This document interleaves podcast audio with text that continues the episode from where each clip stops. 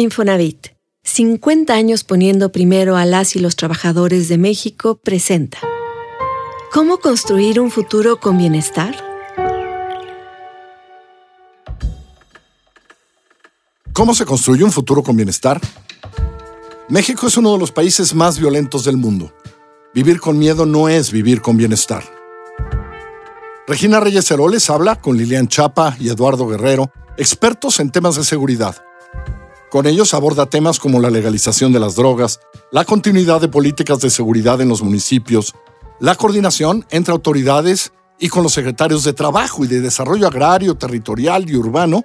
Regina explora cómo hasta la recuperación de espacios públicos, un parque, una cancha de fútbol, las transferencias a quienes los necesitan son estrategias para prevenir la inseguridad y la violencia.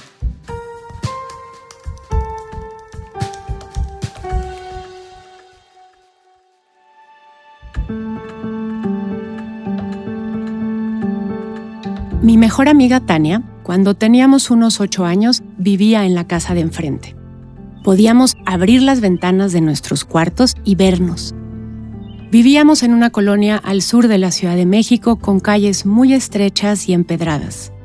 A veces, cuando teníamos suerte, íbamos al parque con el hermano mayor de Tania y otros vecinos, un grupo de cinco niños de entre 10 y 12 años. En el parque estaba el monumento Álvaro Obregón, enorme, blanco, con unas escaleras imponentes. Entrabas a un espacio muy oscuro y ahí estaba la mano del militar, amputada en 1915 en Formol. El más valiente era quien pasara más tiempo dentro del monumento con esa mano. Yo nunca gané. Me daba pánico ver huesos y venas y una mano hinchada. El atrevimiento nos duró poco porque en 1989 la mano fue cremada por la familia del expresidente. En México, a finales de los años 80, podíamos ir al parque solos. Hoy mis hijos tienen más o menos la edad que yo tenía entonces. No pueden ir solos a ningún lado sin supervisión de un adulto. En 2022, México ocupó el lugar 137 de 163 países del Índice de Paz Global del Instituto para la Economía y la Paz. Según este índice, México es uno de los países con las tasas de homicidio más altas y con las ciudades más violentas del mundo.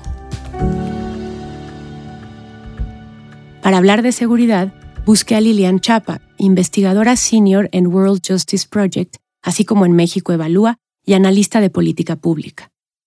Lo primero que le pregunté fue cuándo inició la crisis que hoy sentimos a flor de piel. ¿Cuándo empezamos a vivir con miedo? En México siempre se ha hablado, ah, mucho antes eh, de 2010, de criminalidad y, de si alguien fue víctima de, robo, por ejemplo, ya desde finales de los años 90, eh, pues ya, ya se hablaba mucho como de temas como secuestro, o, de robo a casa habitación, pero no había registros confiables o no había registros que se hicieran públicos con tanta regularidad como se hace ahora. Es complicado identificar eh, en el tiempo exactamente cuándo fue que, inició esta, eh, este problema en México sobre inseguridad. Yo creo que siempre ha estado ahí, siempre hemos sido una sociedad, además de, desigual, eh, profundamente desigual, también nuestras instituciones de seguridad y justicia nunca han sido eh, totalmente funcionales. Entonces, no hay como una época dorada en México en la que no había delito, ¿no? Y, en, la, y en la que no había violencia. La medición de la seguridad o de la inseguridad no tiene una larga historia en México.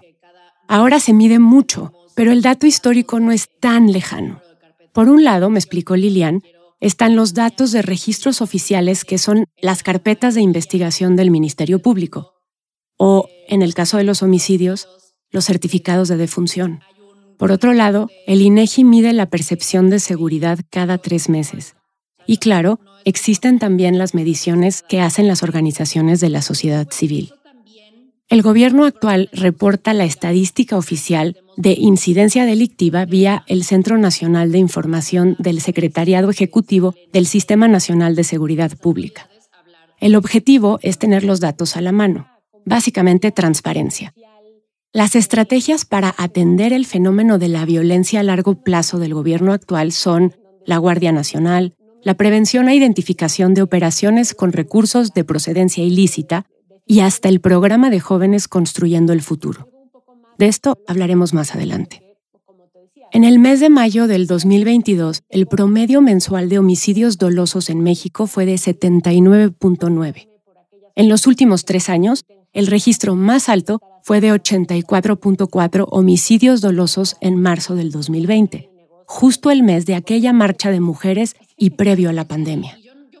Hablar con Lilian, pensé, me ayudaría a entender la relación entre seguridad y bienestar. No, no puedo imaginar que, el bienestar no se vea influido por, por temas de, seguridad. O sea, si definimos como el tema de seguridad pública como eh, la, digamos que la función del Estado que, se encarga de proteger eh, la vida, la integridad física, eh, las libertades y el patrimonio de las personas, el temor a ser víctima del delito, por supuesto que genera un estrés que afecta tu calidad de vida. Por supuesto que, las mujeres tenemos mucho, una percepción de seguridad eh, mucho más baja, o sea, tenemos más miedo al crimen o al delito que, los hombres y eso, por supuesto, que afecta a la salud. Hay mucha evidencia de cómo el estrés afecta a la salud, ¿no?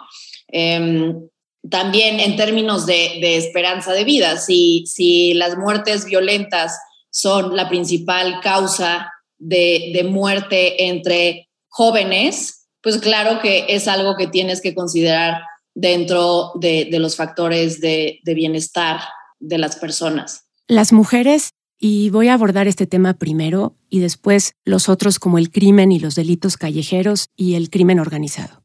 Entonces, la violencia contra las mujeres es algo que conocemos muy bien las mexicanas. De hecho, es una de las más recurrentes, reiteradas y extendidas en el mundo. Pero en México hemos llegado a terrenos pantanosos. Casi 13.000 mujeres fueron asesinadas entre diciembre del 2018 y abril de este año, el 2022. 3.386 fueron juzgados como feminicidios y 9.511 fueron homicidios dolosos. Según la CEPAL, de los países en América Latina y el Caribe, las tasas más elevadas de feminicidio las tienen Honduras, República Dominicana y El Salvador. Pero estos tres países a finales del 2021 registraron una disminución en feminicidios versus 2019. México, Argentina, Chile y Nicaragua mantuvieron las mismas tasas de feminicidio en 2021 y en 2019. Las mujeres no tenemos una vida libre de violencia en México. El feminicidio, dice un estudio de la ONU, es tan solo la punta del iceberg, una ínfima parte visible de la violencia contra las mujeres y las niñas que es consecuencia de la violación reiterada y sistemática de los derechos humanos de estas por el hecho solo de ser mujeres. El feminicidio, expresión de violencia extrema, desvaloriza y degrada a las mujeres, y ante los otros, los hombres, nuestro cuerpo es un objeto prescindible. Para todas las mujeres este tema es real, doloroso y afecta nuestro bienestar. Porque, ¿quién puede tener bienestar cuando salir a la calle sola, hacer lo que sea que vayamos a hacer, puede implicar perder la vida con una violencia que duele describir?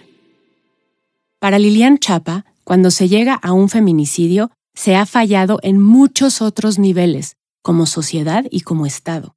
Y coincido, habría que pensar a cuántos niveles debemos ajustar para verdaderamente detener la violencia contra las mujeres. Entrevisté también a Eduardo Guerrero, experto en temas de seguridad y socio fundador de Lantia Consultores. Me explicó que el miedo en la sociedad por la inseguridad afecta al bienestar emocional y que en México hemos dado un paso dentro de los actos delictivos cuyo impacto no entenderemos en muchos años. El hecho de que en algunas ciudades dejen estelas de cadáveres alrededor de los bulevares o de las glorietas en avenidas importantes con los cuerpos mutilados o decapitados o con las cabezas colocadas como trofeos sobre las fuentes, obviamente tiene un impacto tremendo en la sociedad, ¿no? Ya no digamos en los niños, ¿no? Eh, los niños cada rato en los medios, en los noticieros, en los periódicos están encontrándose también estas fotos terribles, ¿no? De, gente asesinada, gente mutilada, y nos preguntan qué está pasando, ¿no? Desde muy chicos están familiarizando con este tipo de, de violencia y obviamente también les genera un, pues un trauma. Yo, pienso que eh, eso lo vamos a, va a tener un, un costo eh, en nuestra infancia. Se puede hablar de dos tipos de crímenes. El crimen callejero o informal, que se refiere al robo de automóviles a casa habitación o a los asaltos en la calle. Este delito callejero llega también a homicidio, violación, robo con fuerza y allanamiento. El segundo es el crimen organizado, que es un grupo de personas con una estructura jerárquica y un modus operandi. Según Interpol, implica la utilización de violencia e intimidación y provoca la utilización de influencia y corrupción. El crimen callejero, el primer crimen del que hablé, toca a los policías locales. Y esto es lo que me dijo Lilian Chapa al respecto. Los problemas de seguridad pública que atienden en mayor medida los y las policías en México no tienen que ver con el crimen organizado, tienen que ver con delincuencia común y más aún con problemas entre vecinos y entre vecinas, o sea, conflictividad social o faltas administrativas. Eso no importa en qué estado del país te encuentres, si tú le preguntas a un policía cuál es el, el problema más frecuente que atiende directamente como parte de sus funciones son conflictos entre vecinos. El perfil actual de los policías no es el que corresponde a las necesidades. Lo que atienden más son faltas administrativas, que tiremos basura, consumir alcohol en la vía pública, ruido, líos entre vecinos por las mascotas, conflictos entre personas o familias. Tendríamos una formación de la policía mucho más enfocada a eh, pues a distender conflictos o a mediar conflictos en el lugar donde están ocurriendo. Eh, el programa eh, de capacitación que, se utiliza en México, pues no, no tiene eso como, como enfoque principal.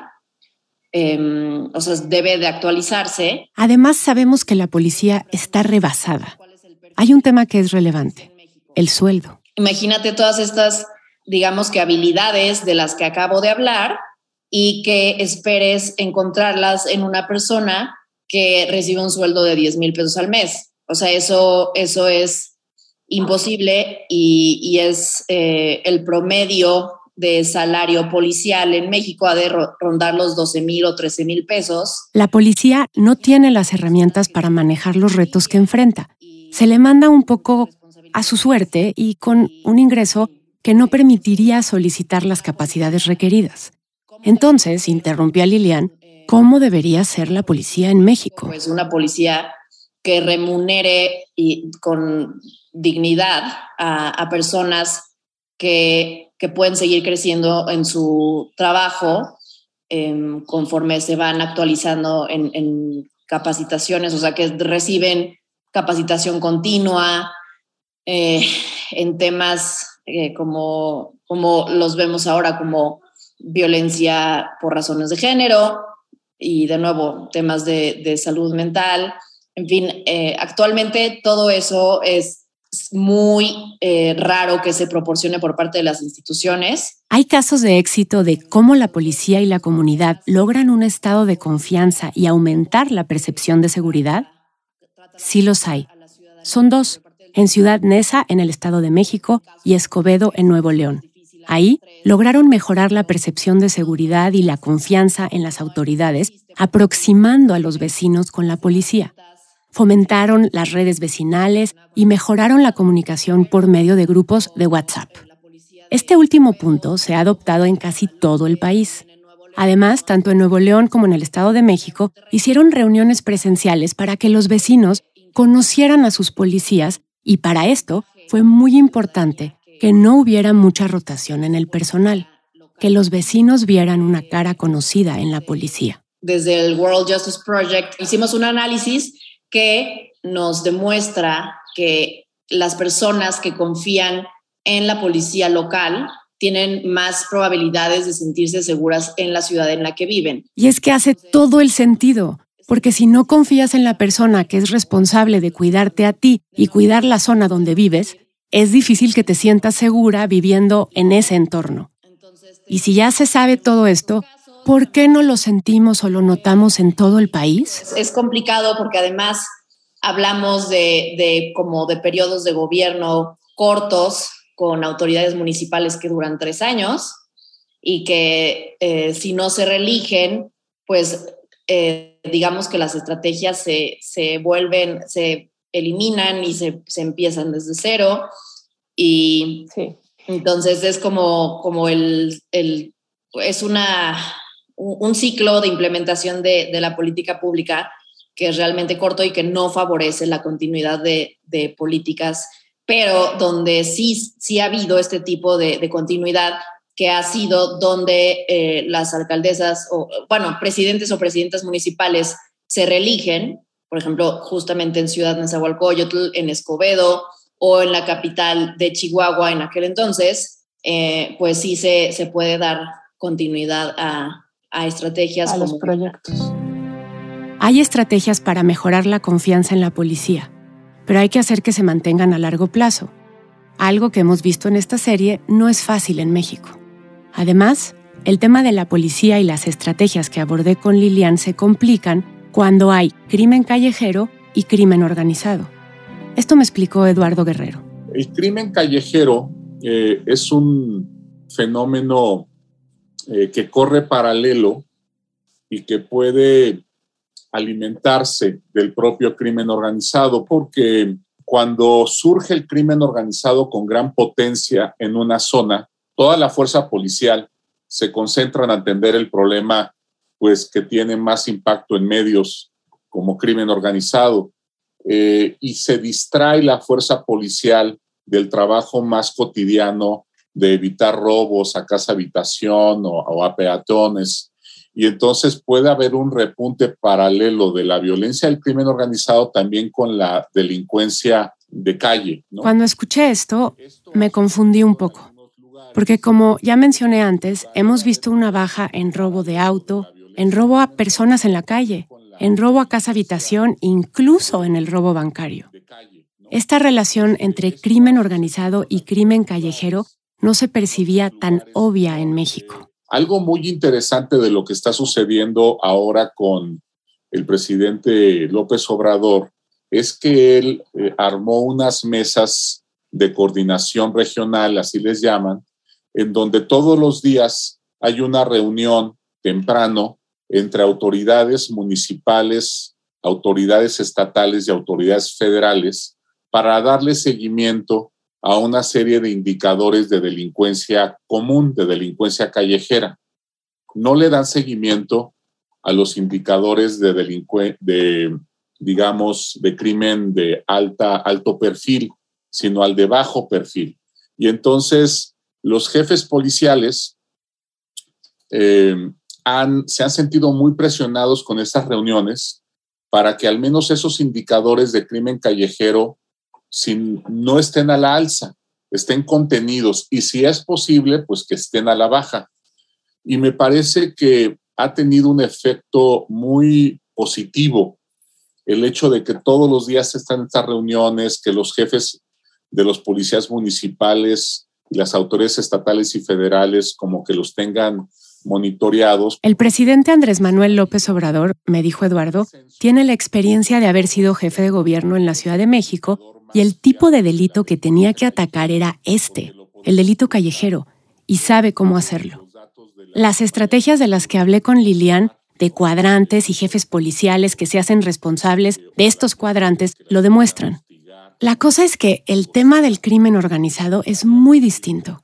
Y en este caso, para Eduardo Guerrero, sí hay una fecha clave. En México se generó una epidemia porque es una epidemia de, violencia ligada al crimen organizado. Esta epidemia inició en México con una fecha muy precisa. El problema empezó en mayo de 2008. esto no quiere decir que antes de esa fecha no hubiera problemas con el crimen organizado o no hubiera violencia del crimen organizado. Claro que la había, pero eh, se mantenía a niveles relativamente moderados. El problema es que a partir de mayo de 2008 empezó una espiral de crecimiento de, del homicidio ligado al crimen organizado eh, que hizo que México triplicara su tasa de homicidios en un lapso muy breve de apenas cuatro años, ¿no? Y junto con esta epidemia, pues nos llegaron una serie de eventos criminales, sobre todo enfrentamientos entre grupos criminales o entre grupos criminales y autoridades a los que no estábamos acostumbrados, ¿no? Los homicidios relacionados al crimen organizado en México representan casi 70% del total de homicidios en el país.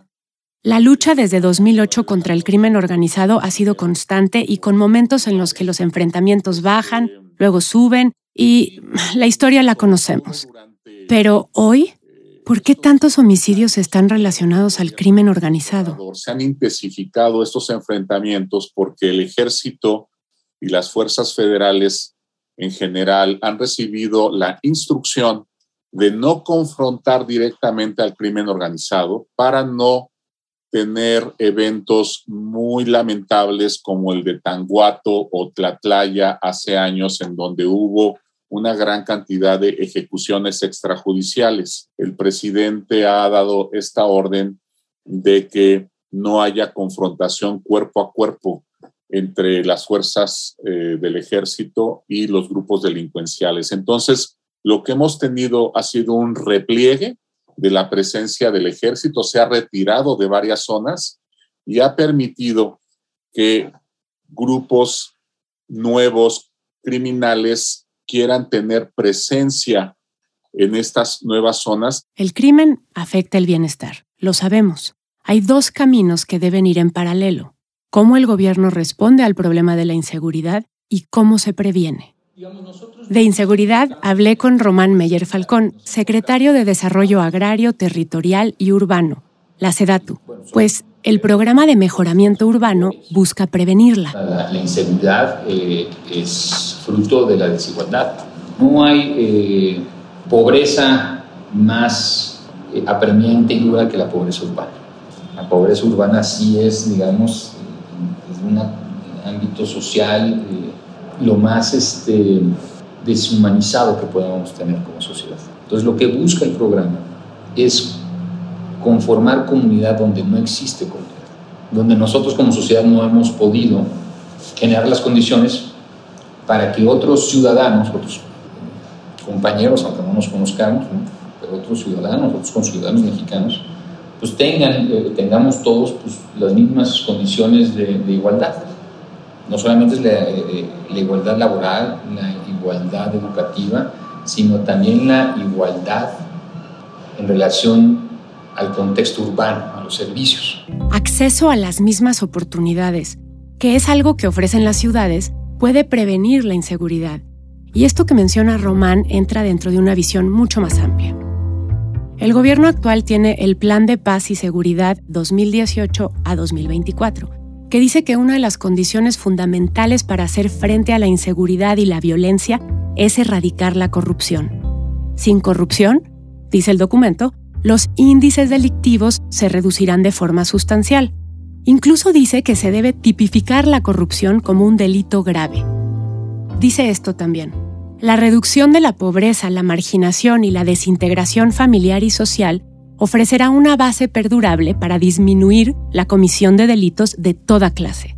Con programas de desarrollo y bienestar sectoriales, el gobierno fortalecerá, dice el Plan Nacional de Paz y Seguridad, al sector social de la economía.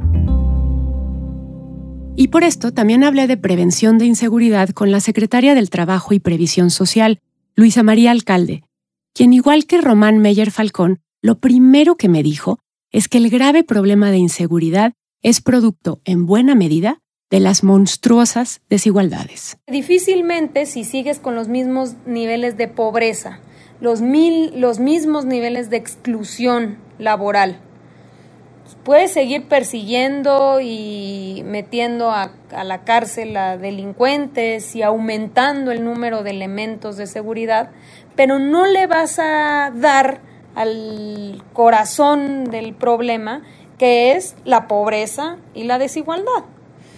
Los programas como Jóvenes Construyendo el Futuro, pero no solo como este, sino como Sembrando Vida, que es dar o asegurarle un ingreso a medio millón de campesinas y campesinos a cambio de que siembren sus tierras, o jóvenes construyendo el futuro, que es darles un salario mínimo a cambio de que se capaciten y trabajen, o darles becas a todos los estudiantes de bachillerato a cambio de que no se salgan de la escuela, o dar pensiones a todos los adultos mayores a cambio de haber entregado toda su vida este a, abonarle al país, porque todas y todos trabajaron de alguna u otra manera, eh, empieza a generar mínimos de bienestar y ayuda a incluir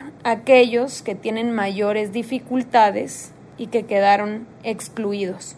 La gran apuesta, me dijo la secretaria, es atacar las causas que generan la violencia porque en un país donde no hay pobreza y donde existen oportunidades, no hay violencia. O por lo menos no hay los niveles de violencia y de delincuencia que tenemos aquí. Y está probado, se puede ver eh, países eh, con mejores ingresos, con mejores salarios y países em, donde no hay corrupción y hay garantía de derechos mínimos, no hay los niveles de violencia que se tienen en México. Esta administración, como todas, sabe que la seguridad de las personas es un factor esencial del bienestar. También que la seguridad es la razón principal de la existencia del poder público, que hay un pacto básico entre el gobierno y la población de que el Estado tiene el compromiso de garantizar la vida, la integridad física y el patrimonio de los individuos. El enfoque para resolver los fenómenos de la delincuencia es erradicar la corrupción en todos sus ámbitos. Una estrategia clave son las transferencias de dinero directo del gobierno a las personas en los programas sociales como Jóvenes Construyendo el Futuro, que son ya un derecho constitucional, me explicó Luisa María. Estas transferencias, me dijo, están enfocadas en inhibir y evitar la corrupción. Entonces, eh, Así garantizas que de manera familiar, no solo individual, sino de manera familiar, en la familia se apoya con el ingreso que pueda obtener o el adulto mayor o el joven o el estudiante o muchas veces incluso varios de esos. Cuando son las poblaciones más alejadas y más pobres donde se ha dado prioridad en este gobierno, tú puedes ver cómo una, un núcleo familiar pueden estar recibiendo apoyos de programas de bienestar este, diferentes eh, personas de la familia que al final sumados pueden eh, ya garantizar una posibilidad para salir adelante. Salir adelante puede alejar a muchos del crimen y elegir otras opciones en donde puedan pensar en un futuro con una casa, educación, trabajo, ingreso. Un primer impacto del crimen, el callejero como el organizado, es a nivel emocional, pero después es económico, la pérdida de un bien, o el desembolso por tener más seguridad que puede ir desde poner rejas en las ventanas de tu casa hasta lo que se nos ocurra. Entonces, ¿a todos nos impacta igual? ¿El crimen pega a nuestro bienestar al mismo nivel a todos los mexicanos? La respuesta no fue lo que yo esperaba. Esto me dijo Eduardo Guerrero. Mira, con toda franqueza, Regina, si hubiera mucho más víctimas ricos, el panorama de la seguridad en México sería muy distinto. Cuando la gente influyente sufre los estragos de la delincuencia directamente, es secuestrada, es asesinada, etcétera, en la, en la élite ya habría, digamos, un pacto, una negociación para que las cosas cambiaran, eh, para que hubiera un programa anticorrupción eh, contra agentes que están aliados a las mafias, para dar mucho más dinero a las fiscalías estatales y la federal, etcétera. Las, las élites, eh, la verdad es que todavía están cómodas. Se oye un tanto em, ah, duro decirlo, pero eh, hay comodidad, eh, se sienten todavía confortables con los niveles de inseguridad, no les han llegado a ellos el agua los zapatos, ¿no? Si les hubiera llegado realmente ya habría cambios estructurales en nuestras políticas de seguridad, ¿no? La gran afectada en esto pues es la gente más pobre sin duda y la clase media. Plantear soluciones es lo que he estado buscando a lo largo de esta serie. Cuando hablamos de seguridad, ¿qué se puede hacer? Liliana expuso ya estrategias para la parte del crimen y los delitos callejeros. También abordamos la estrategia del gobierno actual. Pero un tema constante que se plantea como potencial estrategia para enfrentar el crimen organizado es la legalización de las drogas. ¿Es este un camino? Yo soy partidario de la legalización, pero su impacto en la inseguridad es muy bajo. Si tú legalizaras ahorita toda la marihuana, el impacto que tendría eso en los niveles de homicidio sería casi nulo. Realmente, en el tema de las drogas, de legalización de drogas, lo que tendría que ver, eh, digamos, el país es si nos vamos a animar a una discusión sobre legalización de las drogas duras, ¿no? Que ahí yo siento que hay mucha, mucho desconocimiento todavía y mucho miedo al respecto, ¿no? Además de esta discusión, hay que contemplar los otros ingresos del crimen organizado que vienen de las extorsiones y el robo de combustible. Y las estrategias deben entonces enfocarse en eso. Y mi pregunta final, porque de nuevo esto es un tema de largo plazo, de plantear el cómo generar mayor bienestar para los mexicanos bajo un parámetro de seguridad, fue, si se encuentra la estrategia correcta, ¿Cuánto podría tardar tener la percepción de seguridad y confianza que se tenía antes?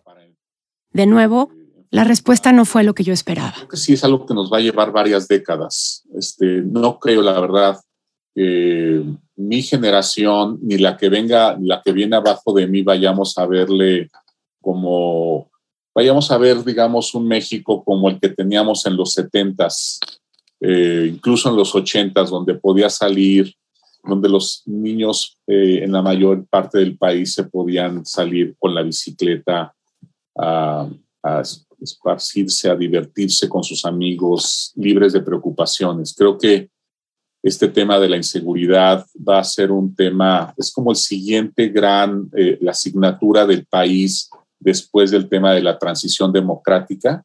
Yo creo que es el de Estado de Derecho que tiene contenido el tema de la seguridad y de la pacificación del país. Y creo que sí nos va a llevar eh, varias generaciones.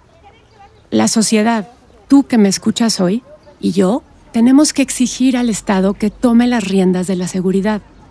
Nos toca pedir cuentas desde todos los ángulos, porque el Estado de Derecho, como dice Eduardo, donde está el tema de seguridad, es lo que no está funcionando y lo que debemos defender. México necesita un modelo de orden por el cual todos los ciudadanos y miembros de la sociedad nos consideremos sujetos a códigos y procesos legales que conozcamos, que se implementen y se lleven a cabo. No hay espacio para instituciones frágiles. Sabemos que las sociedades más equitativas son menos violentas. Necesitamos entonces emparejar el piso para prevenir el momento en el que una persona deba decidir entre el crimen, cualquiera que éste sea, o una vida justa con acceso a elementos que generen bienestar como empleo y educación. El Estado de Derecho en México no se encuentra muy bien. En 2021 nuestro país se ubicó en la posición 113 de un universo de 139 países en el índice de presencia de Estado de Derecho, según el World Justice Project, que además dice lo siguiente.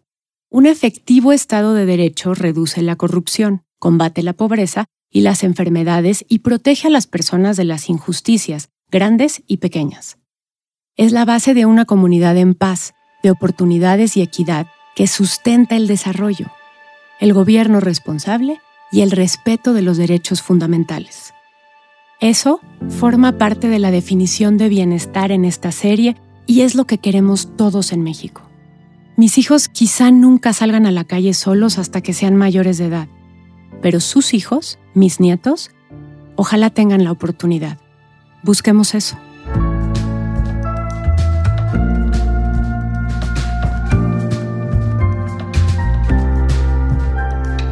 Infonavit, 50 años poniendo primero a las y los trabajadores de México, presentó.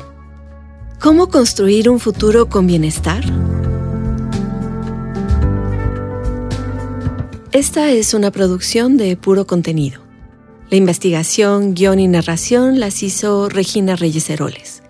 Dirección editorial y edición de guion, Galia García Palafox. La asistente editorial es Lorena Sosa. Asistente de producción, Wendy Solís. Dirección de voz y producción por Giselle Ibarra. Diseño sonoro y edición de Hugo Santos Quevedo y música original de Santiago Mijares.